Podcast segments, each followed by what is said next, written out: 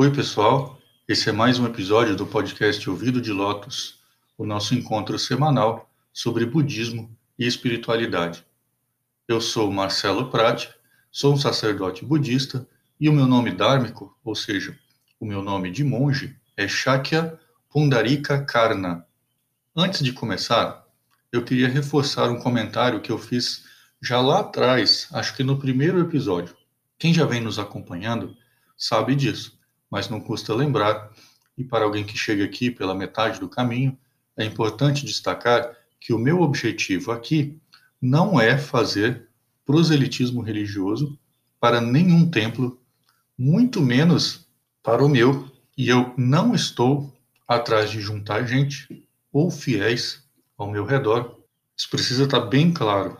Com esses programas, eu espero que a gente aprenda a perceber alguns detalhes que a gente aprenda a fazer as perguntas certas e assim possamos conhecer melhor esse universo do budismo que é tão vasto, tão interessante, em alguns casos tão confuso. Então eu não apresento a visão da seita X ou da seita Y, mas a visão do budismo nele mesmo, ok? Então vamos lá. Hoje vamos falar de um tema um pouco mais leve, mas nem por isso menos interessante. Eu já tinha escrito um pequeno artigo sobre esse assunto há quase um ano atrás. Então, partindo do contato de um dos nossos amigos no Instagram, eu pensei em expandir um pouco a questão e também, como o podcast permite, explorar a ideia com um pouco mais de calma. Então, hoje, eu vou falar um pouco sobre a música dentro desse nosso contexto budista. Eu não vou é, me estender muito sobre tipos de música e manifestações musicais específicas dentro da tradição budista, porque isso levaria um pouco mais de tempo e pode ficar também para um outro momento. Eu vou falar um pouco sobre a ideia da música como forma de entretenimento. Uma pessoa com uma boa capacidade de observação já deve ter notado nas nossas conversas anteriores que, quando falamos do budismo, estamos falando de um conhecimento organizado, de algo claro, inteligível, que pode ser analisado, entendido e não é um papinho solto, uma conversa frouxa que cada um dá o significado que quiser. Falamos também de preceitos, normas, regras que são inteligentes, que são coisas que precisam ser analisadas, pesadas, distinguidas, que precisam ser contextualizadas, porque foram escritas com um objetivo, e esse objetivo é que precisa ser compreendido. Quem já leu o meu livro Porque os Budistas São ou Deveriam Ser Vegetarianos, já entende muito melhor essa questão. Lá eu cito uma passagem dos Agamas, que é um conjunto de textos do cânone budista, onde o Buda deixa claro que os vinayas, ou seja, a seção do cânone que contém regras, os vinayas possuem um objetivo e eles não são uma finalidade em si mesmos. E esse é um ponto muito importante que parece que algumas pessoas não entendem quando a gente fala sobre a importância que tem os preceitos. O que eu quero dizer com isso é que qualquer assunto tratado aqui será dentro dessa perspectiva, de algo que tem um propósito. E esse propósito, sendo bastante claro, é destruir os três venenos, que são o ódio, a ilusão e a ignorância. E sobre a arte da música, não vai ser diferente. Existem algumas referências à música nas escrituras budistas, e elas podem parecer um pouco estranhas para alguém que as leia sem um background adequado. Eu vou citar uns exemplos bem interessantes. No Cânone Pali, é bem fácil encontrar essas referências, mas esses mesmos sutras estão na divisão dos ágamas no cânone chinês e no cânone sânscrito. A gente tem, na seção do cânone Pali chamada de Majjhima Nikaya, no, na, no número 27, uma descrição que é sobre a conduta de um monge e entre várias regras temos a seguinte. vou citar aqui uma tradução. Então tá entre aspas, né? Tendo seguido a vida santa, e de posse do treinamento e estilo de vida de um monge, abandonando o ato de tirar a vida de outros seres, ele se abstém de tirar a vida dos seres. Ele é compassivo com todos os seres vivos. Ele fala a verdade, ele mantém a verdade, é firme e confiável. Ele fala na hora certa, diz o que é fato, diz o que é bom e de acordo com o Dharma. Nas horas adequadas, ele diz palavras que são úteis, racionais, e aí chega num determinado ponto que é onde pode soar estranho para a gente. O mesmo texto, na mesma parte, diz o seguinte: entre aspas novamente, ele, ou seja, o monge, se abstém de cantar, de ouvir música e de ver espetáculos de entretenimento. Ficou um pouco estranho isso agora, né? E é muito interessante quando a gente lê isso pela primeira vez. A gente tem esse estranhamento e pensa assim: poxa, então, será que é proibido para um monge ouvir música? Vamos continuar, que eu vou dar mais um exemplo.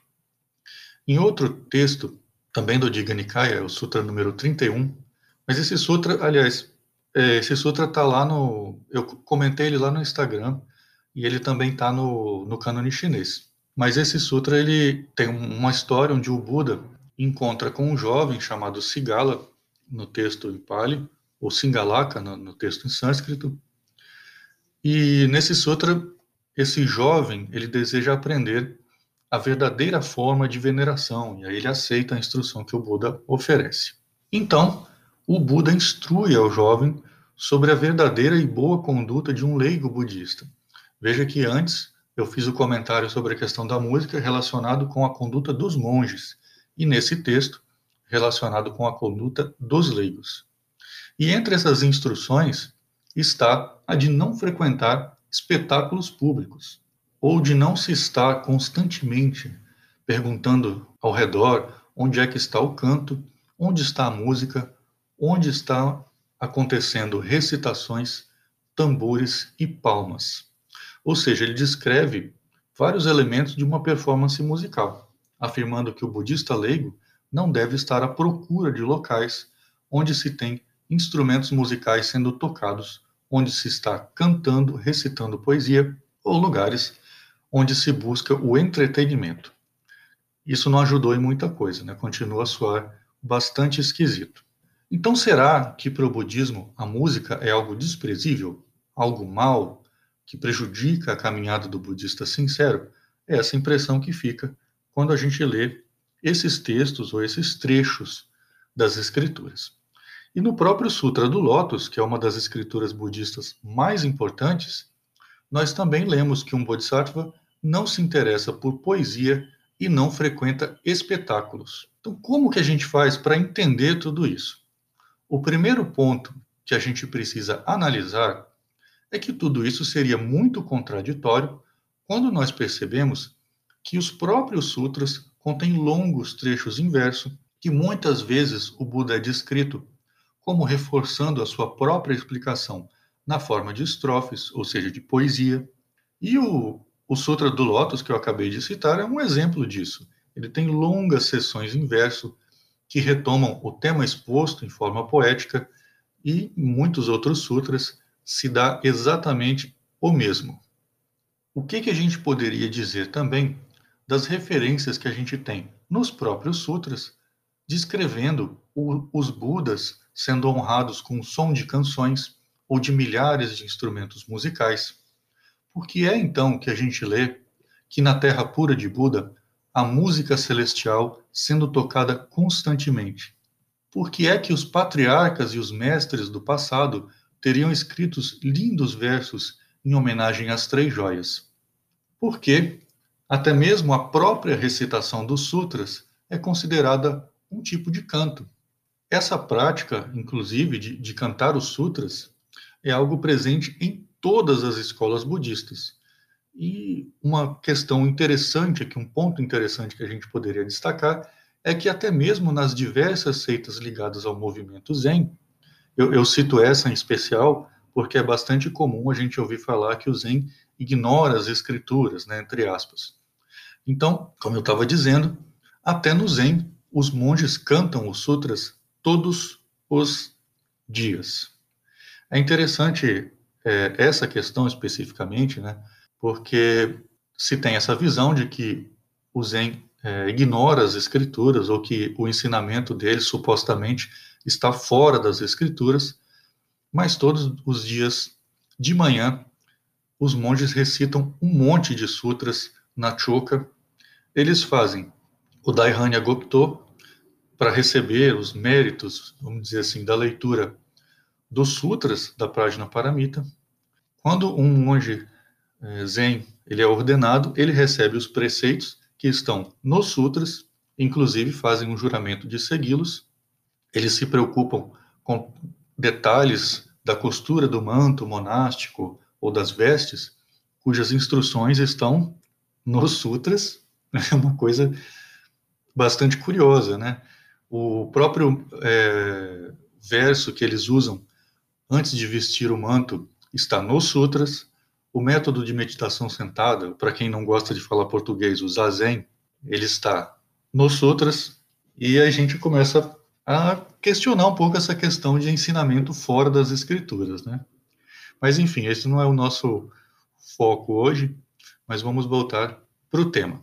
Então, quando a gente tem acesso a essas passagens que eu, que eu li antes, fica um pouco confuso a gente ver essas aparentes proibições, e se você lê fora do contexto, sem uma análise, vamos dizer assim, mais total da questão, fica tudo muito esquisito, já que aparentemente há várias práticas que possuem alguma relação com a música, ou que leve a gente a imaginar que isso seria uma contradição. O próprio ambiente do templo tem um monte de instrumentos musicais, se você for perceber. Tambores, sinos diferentes, vários tipos de sinos. E como eu citei no, no Instagram, durante essa semana. A gente já teve, inclusive, na, na história, uma seita zen, a Fukeshu, que os monges tocavam uma flauta como método de dhyana, como método de contemplação. Tudo isso é bem interessante, né? No Japão mesmo, a gente tem o shomyo, que é um como se fosse uma emulação da forma sânscrita de recitação, como ela era feita na Índia. Só que na Índia ela, ela era bem mais melódica, por assim dizer, e quando ela chega no Japão, ela é feita é, através dessa emulação, só que usando a estrutura musical japonesa, ou seja, é uma transposição cultural absolutamente natural que visava conferir um ar mais solene, a dar mais dignidade à recitação das escrituras dentro do contexto que agora elas se encontravam, ou seja, era transformar aquela recitação em um canto mesmo. E a gente pode fazer um paralelo, para entender isso melhor, com a salmodia dos cantos gregorianos, por exemplo. E é mais ainda há algumas outras coisas bastante curiosas para a gente conhecer, para que aos poucos a gente possa começar a fazer aqui algumas pontes e chegarmos à nossa própria conclusão no célebre tratado Grande Cessação e Contemplação, que no cânone chinês é o texto 1911 e está no volume 46, o monge Quantin citou em sua introdução a esse tratado uma história muito interessante. Ele conta sobre um rei que tinha elefantes carrascos. Esses elefantes eram usados em condenações. Era uma prática bastante bárbara na época, onde um criminoso condenado à morte, ele era pisoteado por esses elefantes furiosos. E essa história, inclusive, ela está num outro texto, que está no volume 50, é o texto número 2058. Mas essa história conta o seguinte: esse rei, ele mandou inicialmente construir esse estábulo desses elefantes perto de um monastério budista. Só que aí o que, que aconteceu? Esses é, elefantes, eles diariamente ouviam os monges cantando sutras eles estavam ali naquelas imediações de um lugar sagrado, onde nunca se comia carne, onde nunca se causava mortes por prazer. E a consequência disso é muito engraçada, porque esses elefantes começaram a se negar a pisotear os condenados. Então, o rei mandou realocar esses animais. Ele construiu um novo estábulo, mandou construir um novo estábulo ao lado de um abatedouro, para que os elefantes fossem dessensibilizados, para que fossem acostumados com os gritos de desespero dos animais sendo mortos, tornando-se indiferentes ao sofrimento e à violência. Com essa história, primeiro se ilustra o poder da influência do meio e também a influência exercida por aquilo ao que nós nos expomos. Então fica com esse detalhezinho aí na cabeça e vamos continuar. Tem uma outra coisa também super interessante nessa introdução escrita por, pelo Quantin ao tratado que eu acabei de citar. Lá ele comenta sobre o patriarca Ashwagosha, que viveu no século I da Era Comum. Ashwagosha ainda foi um daqueles patriarcas da chamada linhagem da Boca Dourada, que eu citei num outro episódio, é, sobre uma série de patriarcas que transmitiram conhecimento após a morte de Buda, começando com Mahakashapa e terminando com a decapitação do venerável Arya Simha. Pois bem, Ashwagosha é descrito como alguém de grande habilidade poética e musical, ele escreveu uma obra muito famosa e muito bonita, que é uma espécie de biografia de Buda em forma de versos. E quando ela foi traduzida para o chinês, também se tentou manter esses versos dentro de uma métrica, mas da poesia chinesa. No outro texto que eu também citei antes, aquele número 2058 do volume 50, se conta que Ashwagosha escreveu uma peça musical chamada Rastrapala, em português seria algo como o protetor do reino. Essa composição é descrita como tão sublime, tão harmoniosa, tão elegante, que era capaz de transmitir através das notas musicais o Dharma, que os ouvintes, através daqueles sons, eram capazes de captar as doutrinas de Buda. A história então nos conta que a peça estreou para uma plateia de 500 membros da nobreza. Mas quando começou a ser executada, Ashwagosha, que estava ali presente, percebeu que os músicos não tinham captado a sua verdadeira intenção. Eles não conseguiam expressar o verdadeiro sentido daquela música. Então, se conta que o Ashwagosha subiu, ele mesmo no palco, e ele apresentou sozinho, tocando ele mesmo os tambores e os alaúdes. No final do concerto, a profundidade da sua performance foi tão intensa que todos aqueles 500 membros da nobreza presentes abandonaram imediatamente suas vidas seculares e tornaram-se monges. Então, estamos aqui falando do poder de influência que tem a música. E agora, talvez, a gente esteja começando a chegar no ponto central da questão. Veja bem, Platão escreve em A República que o verdadeiro músico é aquele que faz notar em sua obra a temperança, a coragem, a generosidade, a magnanimidade e as demais virtudes. Ele levava muito a sério e com razão a influência que a música exerce na mente. A música, para Platão, era uma poderosa ferramenta, tanto para o bem quanto para o mal. Para ele, determinados tipos de música não seriam tão aconselháveis ou ao menos deveriam ter um momento, um contexto para serem contemplados. Assim, a música, e na verdade todas as formas artísticas, mas como estamos falando especificamente de música, deveria ser algo colocado a serviço da virtude. Mas mesmo assim, a gente está falando aqui de uma coisa que não é assim tão preto no branco. Falar que uma coisa é certa, que uma coisa é errada, que pode ou que não pode, para se afirmar o que é e o que não é adequado.